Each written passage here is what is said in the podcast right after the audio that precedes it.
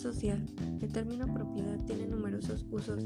En este caso nos interesa su acepción en el campo del derecho como la facultad o habilitación para tomar una posesión de algo y ejercer su control. Por su parte, es aquello vinculado a la sociedad, la comunidad de personas que comparten una cultura y que interactúan entre sí. Se conoce como propiedad social al derecho que tiene una comunidad sobre un determinado activo. Para el ejercicio de este derecho existen diversos mecanismos que permiten plasmar de alguna manera el control democrático de una propiedad en cuestión. La propiedad social, también conocida como propiedad comunitaria o propiedad colectiva, es un concepto propio del socialismo, el comunismo y el anarquismo.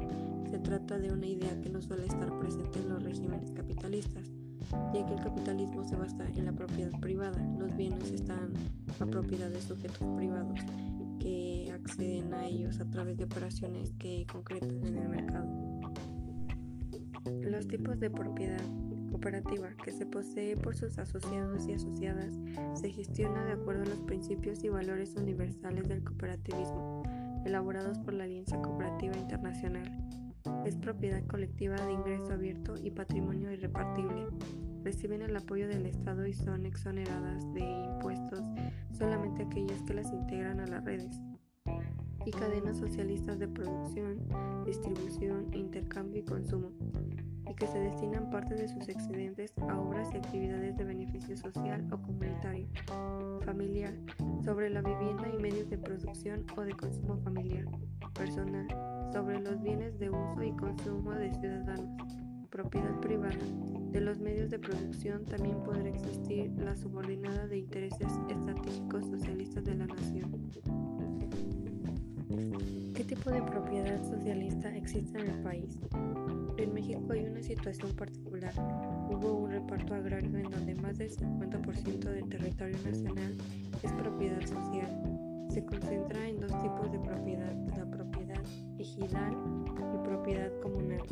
Los ejidos y las comunidades surgen con una respuesta a una demanda popular que se dio en la revolución.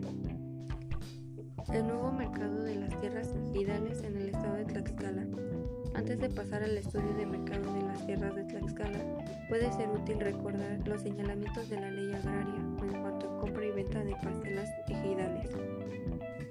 El comprador tiene que ser ejidatario o avecinado del mismo núcleo ejidal.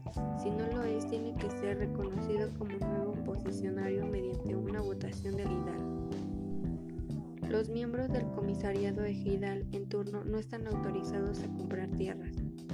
Un ejidatario no puede tener en su posición más del 5% de superficie total del ejido, ni más del límite correspondiente a la pequeña propiedad. La transacción tiene que ser por la totalidad del certificado parcelario.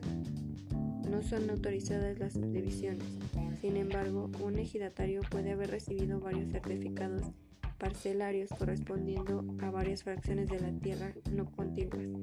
En este caso puede vender un certificado y quedarse con lo demás. La transacción tiene que ser notificada con 30 días de anticipación a la familia de enajante o cuye hijos mayores a 18 años. Para que se pueda gozar del derecho del tanto, no se le concede la prioridad para que compren la parcela. La transacción tiene que ser un objeto de un contrato escrito firmado por el enejante, el adquiriente, dos testigos y tienen, tienen que registrarse en un registro nacional para que el antiguo certificado cause baja y expediera el nuevo nombre del adquiriente. La compra por compradores múltiples es un fenómeno cuantitativamente menos importante que la compra por posicionarios comprobantes múltiples se encuentran un poco más de la mitad de los ejidos donde se dan ventas. Representan 14% de compradores y compraron 32% de la superficie comprada, con un promedio de 7.4 cada uno.